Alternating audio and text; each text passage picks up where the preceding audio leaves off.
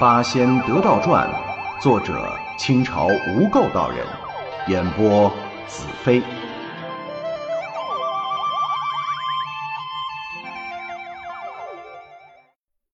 第八十七回，汝仙姬公子受武，护义子全焉求君。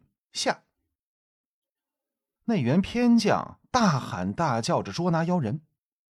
何仙姑却跟没事人一样，在厅上是踱来踱去，微微含笑，抽着空还朝他点了点头。哪知那偏将是个粗人，为要立功讨好，撸胳膊免袖子：“众位兄弟来呀，把这妖道给我捉住，见了老大人也有个交代。”众人听他这么说，又见何仙姑不言不语，心想。估计这小道姑除了长得漂亮，没什么本事吧？当下是人人争先，个个奋勇，一起上前围攻何仙姑。何仙姑娇笑一声，把手中的拂尘四面一绕，众人就觉得眼前一花。紧接着，就看前后左右出现好几个赵公子啊，每个都朝他们摇手，说不能伤害何仙姑。扭头再找何仙姑，却是只闻笑声，不见人影。这帮家奴怕伤了自家公子啊，哪敢轻易动手，一个个气的是乱叫乱跳。可谁也不知道，这许许多多赵公子里哪个是真的，哪个是假的，哪个是何仙姑变的。万一认错了，哦，把真的赵公子打了，到时候我们吃不了兜着走。众人只得围住了这些个赵公子们，也不能打，也不能放，非常的尴尬。过了一会儿，忽听有人报说大人回府了，众人急急向外迎了出去。只见众多的护卫簇拥着一个身材高大、面白无须的老头子，嚷嚷闹闹的走了进来。何仙姑隐身在暗处。用手一指，就见那一大群公子赶了上去。何仙姑暗暗的喝了一声：“跪！”这班公子便一齐拜伏在地，连连磕头。何仙姑又喝道：“怎么喊声爷爷？”那班公子又一齐喊起爷爷来。就看这大院子里跪了一地的赵公子啊，嘴里边都在喊爷爷。震动院宇，就跟那战场上千军万马喊杀声一样。这一来，那个赵大人赵高被弄得是又惊又怕，又是为难。但旁边这些个男仆女仆却一个个都没忍住，哈哈大笑起来。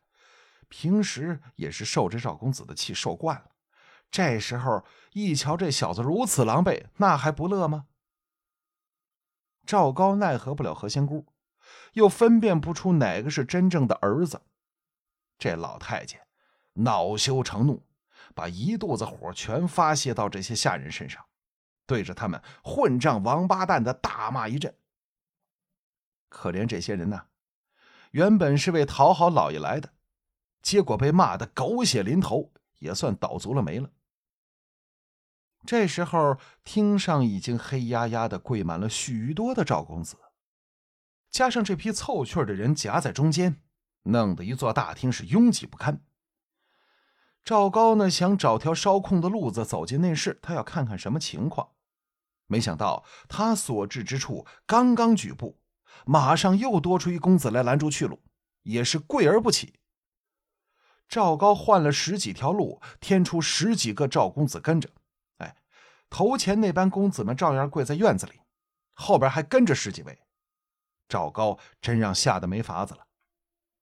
他想了想，忽然想到一主意，赶紧往后退去，出了大厅。好在呀，他回来的时候不长，他坐的那轿子还在门口。他上了轿子，直奔皇宫而去。赵高那是宫中的大太监头，又最得秦始皇的宠信，自然是横行无阻。到了宫门口，拉过一小太监一打听，说皇帝现在在西宫皇后娘娘那儿呢。他直接赶了过去。这时候啊，秦始皇正在跟西宫娘娘谈论古今神仙之事呢。哎，朕贵为天子，统治四海，怎么这福气还比不上一个神仙呢？神仙尚能长生，朕虽未比他们高贵，但到了大限临头，仍旧不免撒手归天呐。想我半生戎马，削平患难，多么不容易之事，我都办成了。可是我还没来得及好好享受，这一旦归天，岂非最最可惜可痛之事吗？西宫娘娘呢，赶紧安慰秦始皇：“上次陛下派徐福带了童男童女去蓬莱求长生之方，怎么还没先回来？”秦始皇摇了摇头啊，哼，徐福倒是一个忠诚老实之人，朕所以把这件大事交他去办，量来是不会耽误的。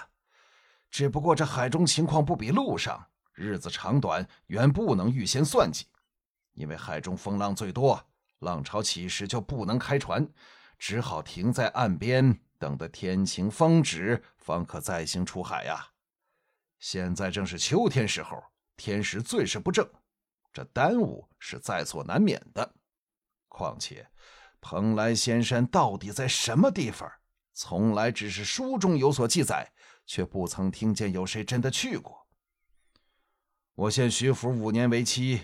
要替朕求到仙丹仙药，时间虽长了些，究竟这等创举不是容易之事。但求真有丹药，晚些却也无妨。西宫娘娘还没说话，这时候赵高进来了，三步并作两步冲上前来，扑通跪在皇帝面前，不住气的磕头，泪如雨下呀。万岁爷，救命啊！万岁爷，快救救臣的一家性命啊！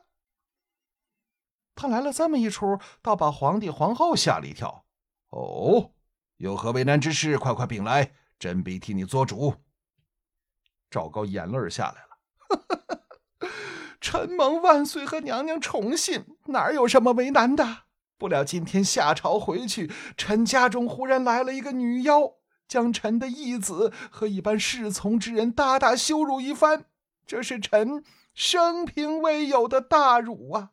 而且奴才身为大臣，体面关乎国家体制，若是臣的府内都有妖人，胆敢如此欺辱霸凌，那不但是大臣一人之脸呐，简直是把国家法度、朝廷尊严瞧得不值一文。臣再三想。人君是四海之主，有统辖阴阳三界的大权，必得万岁怜惜臣无辜受辱，垂念法令尊严，请御驾亲征臣的府邸。虽有妖人，见到陛下的天威，必然退去。